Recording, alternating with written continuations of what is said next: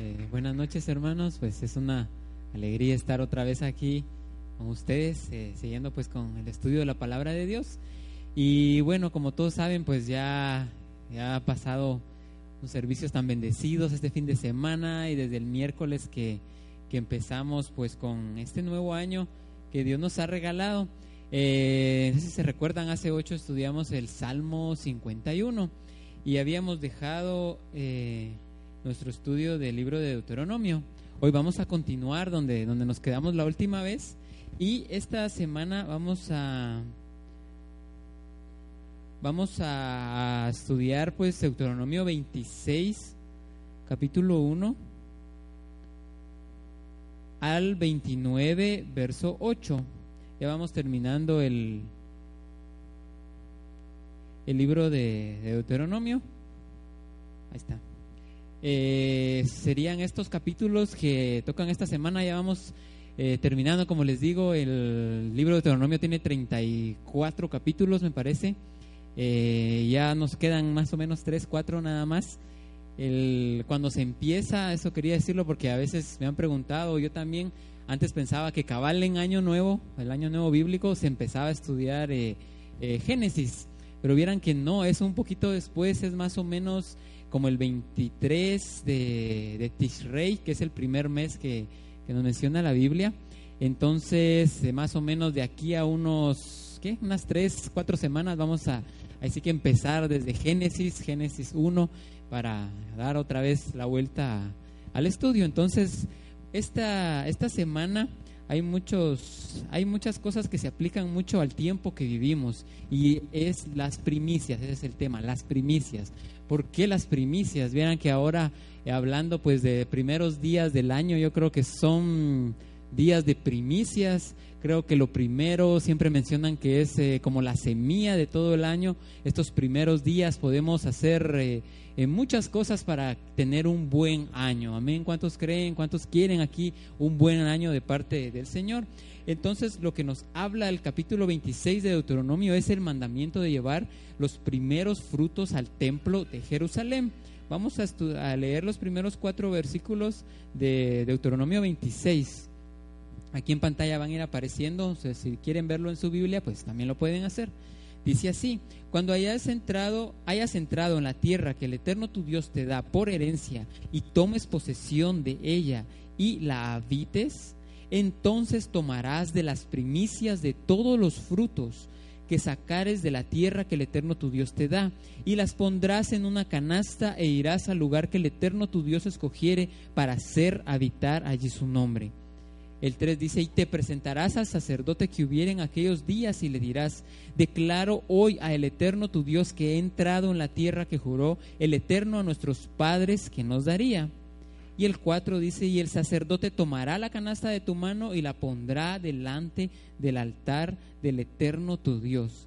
Aquí, bueno, lo que se hacía en esos tiempos, eh, ahí sí que hablando acerca de la, de la parte histórica, por así decirlo, de este pasaje, era más o menos, créanme que esta, esto de llevar las primicias, la verdad que era una, una fiesta la que se hacía, se iban de todos los lugares al templo de Jerusalén, en ese tiempo pues solo iba a haber un templo, eh, más o menos tomaban como tres días de viaje en lo que llegaban a Jerusalén, iban a presentar al templo las, eh, sus primicias, y de ahí pues regresaban a sus casas y lo hacían con tanto, lo hacían con música, era un desfile, era algo bien, bien bonito lo que, lo que sucedía. Eh, eh, leyendo así sobre la historia también, llevaban un buey eh, con unos cuernos de oro y con laurel, no, no me recuerdo bien, esa es olivo, perdón, disculpen, olivo. Y y llevaban prácticamente todas sus primicias, llevaban en canastos, no sé cómo le hacían para llevar todos sus, todas las primicias, y iban contentos, eh, eran muy, eh, como les dijeron la palabra, muy estrictos, por así decirlo, en sus primicias, los que tenían sus siembras, el primer fruto que salía, todos los primeros frutos de todas las especies, los marcaban, no sé con qué, algún hilito, algo les ponían para saber pues que eran los primeros frutos, sabían que no tenían que comerlos, sino que tenían que llevarlos como ofrenda, como primicia. Aquí yo estaba leyendo que este, este buey que llevaban la verdad, eh, para nosotros se viene a aplicar como el trabajo. El buey siempre es como fuerza, como trabajo. Iba adornado con unos cuernos de oro, lo adornaban con cuernos de oro. Eso nos enseña pues con, que con trabajo pues nosotros vamos a alcanzar la prosperidad, eh, alcanzarla de un modo así honestamente, no con ganancias deshonestas. Y este olivo que llevaba el, el, buey también representa en, en, nosotros, en nuestra vida, la sabiduría, la inteligencia pues que Dios nos ha dado para hacer nuestro trabajo, para llevar a cabo todo lo que tenemos que hacer. Pero en sí el fin de todo esto ir a ir, era, era, era, perdón, era ir al templo de Jerusalén, era llevar las primicias, o sea que todo nuestro trabajo, toda la sabiduría que Dios nos ha dado, todo, así que todas las bendiciones, todo es para Él, o sea, todo tiene que tener un propósito de qué nos serviría a nosotros tener muchísimo dinero, ser exitosos en en muchas áreas de la vida, pero sin tener a Dios, sin tener nuestra vida espiritual bien, yo creo que no nos serviría de nada. Entonces, creo que todas las bendiciones, todo lo que Dios nos da es siempre para alcanzar el propósito para el cual Él nos ha puesto en esta tierra. Entonces, eso es lo que aprendemos aquí acerca de las primicias. Eh, después en el verso 5 al 10 miramos ahí lo que se leía cuando ellos llevaban las primicias, que es prácticamente recordaban pues de dónde Dios los había sacado, recordaban que habían salido de Egipto, recordaban ahí sí que toda la travesía que habían tenido por el desierto. Y termina, voy a terminar esta, esta, este tema de las primicias con el verso 11, donde dice, te alegrarás en todo el bien que el eterno tu Dios te ha dado a ti y a tu casa, así tú como el levita y el extranjero que está en medio de ti. Aquí lo importante es donde dice, te alegrarás en todo el bien que el eterno tu Dios te haya dado. Yo creo que nosotros pues tenemos que estar agradecidos con Dios, con todas sus bendiciones, con todo lo que Él nos ha dado. ¿Qué son las primicias? Las primicias es lo, lo primero, eh, yo creo que se aplica muy bien a nuestra vida, ya sea eh, cuando alguien tiene un negocio, por ejemplo, hay muchos que acostumbran siempre por decirles la primer venta del día, agarran esa ganancia y la ofrendan. Eh, puede ser en un negocio también que está empezando, la primer venta o las primeras ventas del día también eh, traerlas al Señor y a los que pues tienen su salario que les pagan pues cada mes, cada semana, cada 15, siempre lo, lo recomendable es lo, desde que tenemos ese dinero, el primer uso que le damos tiene que ser para el Señor. Lo primero, porque muchas veces decimos, bueno, voy a, tengo tantos gastos, tengo que hacer esto, que pagar la luz, que el agua, y salen muchos gastos y decimos, bueno, lo que nos sobra, si me sobra, pues lo voy a llevar a la iglesia, si me sobra voy a diezmar. Y la verdad que si tenemos esa idea en mente, yo creo que nunca nos va a alcanzar, siempre nos va a faltar pero si ponemos primero a Dios, así como dice las primicias, lo primero, cuando tenemos el dinero, lo primero que hacemos es diezmar, lo primero que hacemos es ofrendar, lo primero que hacemos es ayudar. Créanme que Dios bendice todo lo demás y hace que sobreabunde el dinero y sobreabunden sus bendiciones. Esto lo miramos eh, muy bien aquí en Proverbios 3.9. Yo creo que cuando Salomón escribió este verso, de plano estaba leyendo este, esta, esta porción acerca de las primicias. Porque ¿qué dice Proverbios 3.9? Honra al Eterno con tus bienes y con las primicias de todos tus frutos. Así que Salomón lo explica muy bien, tenemos que honrar al Señor con las primicias, siempre ponerlo a Él en el primer lugar. Y esto tiene que ver, ahí sí que con todo, aparte de dinero, tiene que ver también con eh, nuestros pensamientos, pensar siempre en Dios, en nuestro tiempo también, poner como primer lugar al Señor, como primer lugar, buscar su presencia, buscar su rostro y tener una vida espiritual, ahí sí que de todos los días, aquello de que, eh, como les he dicho, nuestro cuerpo siempre pues, necesita alimentarse, nuestra alma y nuestro espíritu también necesitan alimentarse y es ahí donde tenemos que poner como primer lugar a Dios en nuestra vida.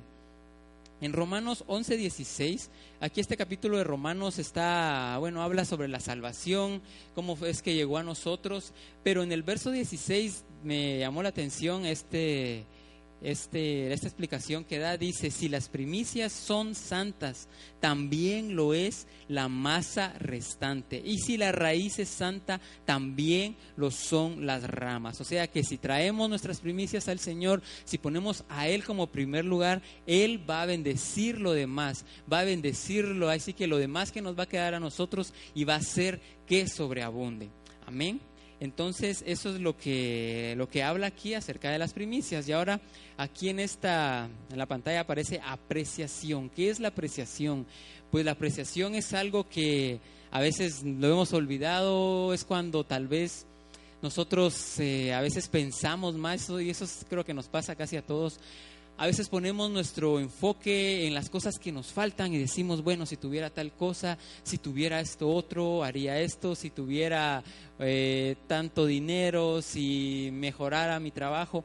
Pero la verdad que a veces no apreciamos lo que Dios nos da y esto es algo que a veces nos ha olvidado Créanme que si nosotros hiciéramos una lista de todas las bendiciones, de todo lo que Dios nos ha dado, yo creo que llenaríamos muchos cuadernos y ni nos acordaríamos de tantas bendiciones que Él nos ha dado. A veces nos concentramos tanto en las cosas que nos faltan que nos olvidamos por todo lo que Dios nos ha dado. Aquí es donde entra la apreciación. Tenemos que apreciar las bendiciones, apreciar nuestros talentos, apreciar nuestras familias, apreciar dónde Dios nos tiene, nuestro trabajo. La verdad que es una bendición estar eh, estar así. ¿Y qué, qué viene a traer la apreciación? Cuando nosotros tenemos apreciación por lo que tenemos, eso me va a traer gozo, me va a traer felicidad y voy a saber disfrutar las bendiciones que Dios me ha dado. Porque si solo estoy pensando en algo que no tengo, voy a estar tal vez todo el día amargado pensando, ah, si tuviera esto, si tuviera lo otro, si tuviera más dinero, si tuviera más carros, si tuviera más casas. Y nos enfocamos tanto en eso que nos amargamos la vida y ya no disfrutamos. Lo mejor es apreciar las cosas que Dios nos da. Así podemos disfrutarlas, vivir con gozo y alegría como Dios lo quiere. Es cierto, nosotros tenemos que, desear, y esto lo decía el jueves, este es una una, así que una temporada para que nosotros podamos pedir todo lo que querramos, pedir bendición, pedir prosperidad, pedir paz, pedir así que uh, abundancia en toda, en todas las áreas de nuestra vida, salud también, pero también si viene uh, un momento que nosotros decimos eh, Obviamente tal vez no todo lo que nosotros deseamos lo vamos a tener. Y ahí es donde entra la apreciación, porque a veces nos frustramos y decimos, bueno, yo pedí tal cosa, pedí tanto dinero y no tengo todo ese dinero. Pero tenemos que apreciar lo que Dios nos, Dios nos da. Dios sabe por qué lo tenemos. También la apreciación va a ser que, que retenga las bendiciones. Muchas veces, como le decía, si me enfoco en lo, que, en lo que no tengo, muchas veces hasta voy a perder lo que tengo. Entonces, si yo aprecio lo que tengo y bendigo al Señor y me gozo en lo que Dios me da, así voy a asegurar que esas bendiciones se queden conmigo y además de eso, pues Dios me va a bendecir, obviamente, Dios me va a bendecir. Ahí van a ver lo, lo que sigue a continuación en esta porción que les va a bendecir mucho. Eh, en Primera de Tesalonicenses 5:16 dice, estad siempre gozosos, orad sin cesar. Y el verso 18 dice, dad gracias en todo, porque esta es la voluntad que Dios, de Dios para con vosotros en Cristo Jesús. Tenemos que ser siempre agradecidos con nuestro Creador por todo lo que Él nos da. Ahora voy a pasar a, así que como a la segunda parte del, del mensaje y si seguimos en el número de Deuteronomio, en el, capítulo 27, 11, aparecen unas maldiciones. Y esto a veces como que no nos gusta leerlo, lo empezamos a leer y como que sentimos, ¿por qué estará esto ahí? Pero les voy a explicar. En Deuteronomio 27, 11 al 27, 26 aparecen muchas maldiciones. Si seguimos en el siguiente capítulo, en el 28, van a aparecer bendiciones del verso 1 al 14 y van a aparecer maldiciones del 15, del verso 15 al verso 68. Yo creo que en nuestras Biblias podemos ver, algunas traen así como el título del, del capítulo o de lo que está tratando y miramos cabal ahí la, Ahí sí que la, diferencia, pues, donde están las bendiciones y las maldiciones.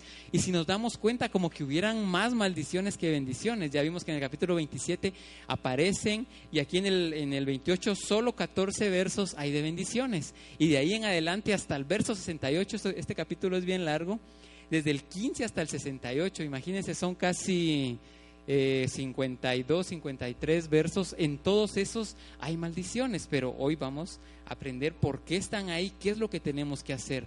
Hay 98 maldiciones que fueron pronunciadas en estos dos capítulos, son 98. Y esto nos enseña que están ahí para ayudarnos a conseguir un cambio, o sea, que están ahí para para cambiar nosotros esa situación. incluso le preguntaron eh, hace mucho tiempo a un sabio, muchos no sabían y decían, ¿cómo, por qué está esto ahí? No lograban entender, así que, porque obviamente Dios no quiere, no quiere que nosotros estemos bajo esas maldiciones, pero ¿por qué aparecen ahí en la Biblia? Eh, le preguntaron a él, mira, ¿por qué está esto? No, no entendemos esto. Y él les empezó a decir, eh, que hay muchas, eh, prácticamente esas maldiciones son como que fueran bendiciones disfrazadas. O sea, si miramos incluso en el hebreo, cuando uno mira una maldición, hay ciertas letras que aluden a decir lo contrario. Por ejemplo, a veces dice, eh, te va a faltar tal cosa, te va a faltar tal bendición. Pero en lo que sí quiere decir, si uno analiza más, uno encuentra la palabra ahí escondida como que dice nunca entonces dice, nunca te faltará tal bendición. Entonces ahí como que le cambia, como que en lugar de maldición es una bendición. Entonces eso es lo que nos enseñan aquí. Todas las maldiciones están ahí porque son bendiciones. Y créanme que en este tiempo muchos también acostumbran a leerla antes de empezar el año y uno dice, a la bueno, están, así que están como que deseando maldiciones en todo el año, pero no, se leen como para cambiar esa situación. Ese es nuestro trabajo, que esas maldiciones se cambien a bendiciones y que tengamos un año bendecido. Hay dos palabras en el hebreo que su valor numérico es 98. Ya vimos que habían 98 maldiciones entre estos dos capítulos y da, pues, ¿qué será ese número? Nos tiene que decir mucho. El número 98 en el hebreo, cuando uno escribe la palabra limpieza y la palabra perdonar, es 98. Uno suma los valores de las letras y nos dan 98. Entonces aquí nos enseñan pues que nosotros eh, ¿Cómo nos limpiamos? Pues perdonando esas maldiciones y nosotros las convertimos en bendiciones que van a, así que en lugar de venir a maldecirnos, nos van a venir a bendecir, vamos a tener una limpieza total. Yo creo que eh, los que estuvieron el miércoles todos estuvimos de blanco y ahí sí que se sentía, nos sentíamos como que estuviéramos en el cielo, en las nubes. Eso se refiere, una limpieza y estar limpios empezando el año. Eh, la palabra de Dios dice que Él va a venir por una iglesia pura, sin mancha, limpia. Así es como tenemos que estar nosotros limpios y tenemos que perdonar. A esto aluden también estas maldiciones. Tenemos que perdonar, perdonar a los que nos hayan ofendido. Y es que a veces nosotros eh, por cualquier alguna cosita no perdonamos y créanme que esa es una, se vuelve una raíz de amargura que al final nosotros mismos nos terminamos haciendo daño. Pero créanme que no hay mejor cosa que perdonar. Y esta es una época pues para nosotros estar bien con todos, estar a cuentas. Incluso les decía que aunque nosotros no hayamos tenido la culpa, pues tenemos que perdonar porque en cierta ahí sí que en cierta manera tal vez nosotros nos enojamos o actuamos de alguna manera que no era la voluntad de Dios, entonces tenemos que perdonar, tenemos que estar limpios. Esto nos viene a enseñar. El Lucas 11:4 dice, "Perdónanos nuestros pecados, porque también nosotros perdonamos a todos los que nos deben." y no nos metas en tentación, mas líbranos del mal.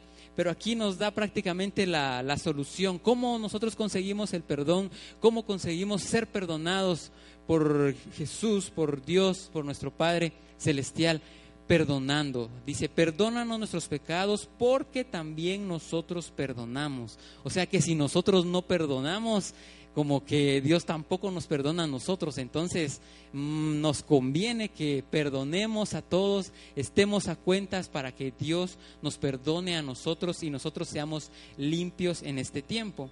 Ahora voy a terminar las bendiciones divinas. En el capítulo 28, como les decía, del 1 al 14, hay solo bendiciones y créanme que estas bendiciones se aplican, se han aplicado desde hace tres mil años y hasta ahora se siguen aplicando. Y hoy quiero que bendecirlos con estas bendiciones para que estas bendiciones prácticamente se hagan pues vida en este nuevo año que acaba de comenzar, que podamos así que eh, erradicar cualquier maldición, cualquier decreto en contra de nuestra vida podamos cambiar cualquier situación y que toda maldición se convierta en bendición y tengamos un buen año. Amén. ¿Cuántos los que están aquí desean un buen año? Yo creo que todos deseamos un buen año. Amén.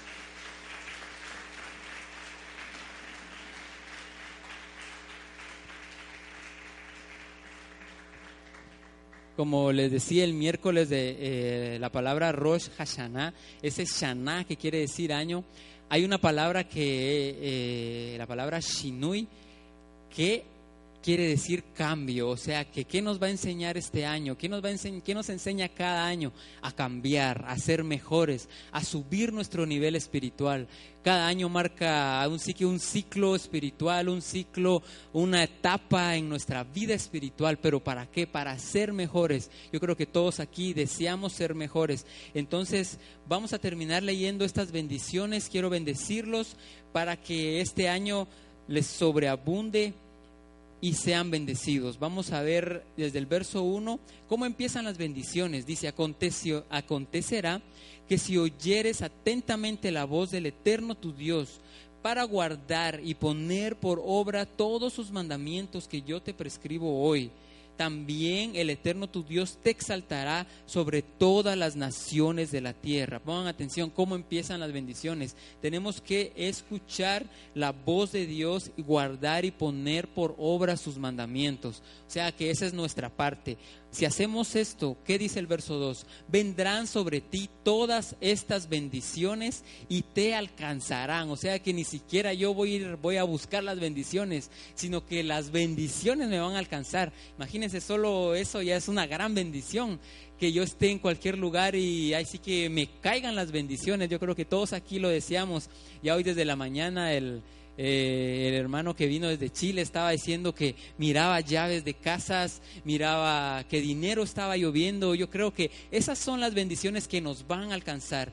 Y dice, y te alcanzarán si oyeres la voz del Eterno tu Dios. Y ahora en el verso 3 empieza a enumerarlas. Dice, bendito serás tú en la ciudad y bendito tú en el campo. O sea que vamos a ser bendecidos en cualquier lugar donde estemos, estemos en nuestra casa, en nuestro trabajo, estemos paseando, estemos haciendo lo que sea, vamos a ser benditos. El verso 4 dice, bendito el fruto de tu vientre. O sea, ¿qué es el fruto de tu vientre? Nuestros hijos, nuestra descendencia, el fruto de tu tierra, el fruto de tus bestias, la cría de tus vacas y los rebaños de tus ovejas. O sea, todo lo que nos sustenta. Incluso aquí entrarían hasta las mascotas, si quieren, sus mascotas, todo va a ser bendecido.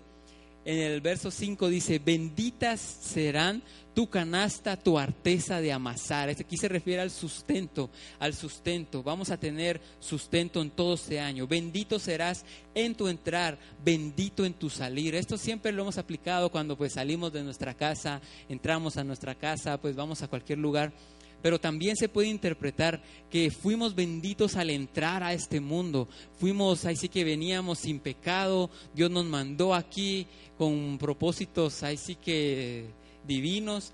Y también vamos a ser benditos al salir del mundo. Cuando llegue, bueno, si no es que no ha venido todavía Jesús, pues vamos a ser benditos al salir también, benditos al salir de este mundo el verso 7, el Eterno derrotará a tus enemigos que se levantaren contra ti.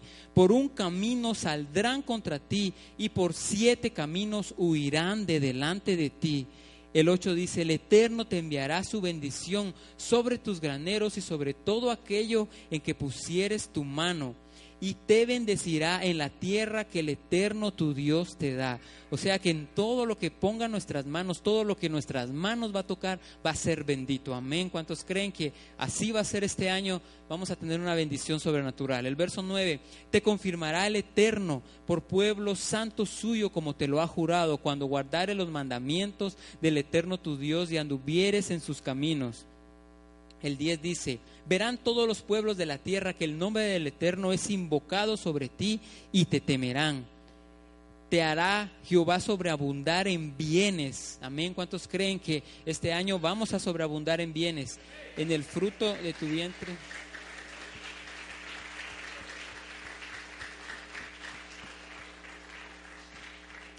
Te hará sobreabundar en bienes en el fruto de tu vientre, en el fruto de tu bestia, en el fruto de tu tierra, en el país que el Eterno juró a tus padres que había de dar.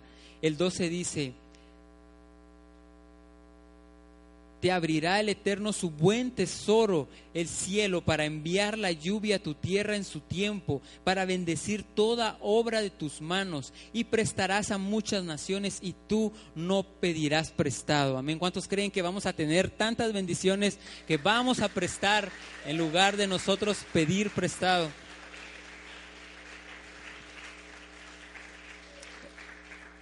Esta es una gran bendición porque nos está diciendo que ahí sí que vamos a tener tanto, vamos a sobreabundar tanto que vamos a ayudar a otros, nos van a venir a prestar y vamos a tener, o sea, los bienes, eh, los recursos para no solo para nosotros, sino para ayudar a otras personas. Ahora el verso 13 dice, te pondrá el Eterno por cabeza y no por cola, estarás encima solamente y no estarás debajo. Y aquí vuelve a terminar este... este esta frase, si obedecieres los mandamientos. ¿Se acuerdan cómo empezó el capítulo 14? Igual. Aquí otra vez nos dice, si obedecieres los mandamientos del Eterno tu Dios, que yo te ordeno hoy, para que los guardes y para que los cumplas.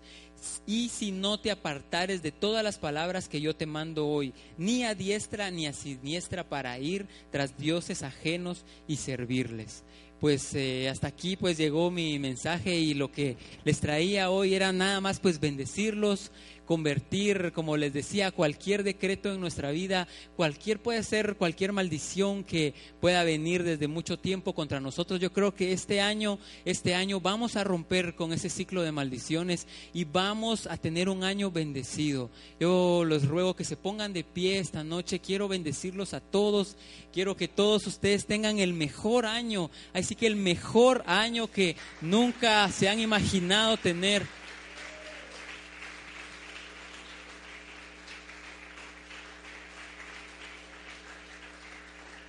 Y que estas estas bendiciones que acabamos de leer pues se hagan vida y las miremos ya desde ya, desde hoy mismo, desde mañana, vamos a ver que van a ser vida en, en nuestra familia, en nuestros amigos, en todo lo que hagamos. Vamos a orar esta noche.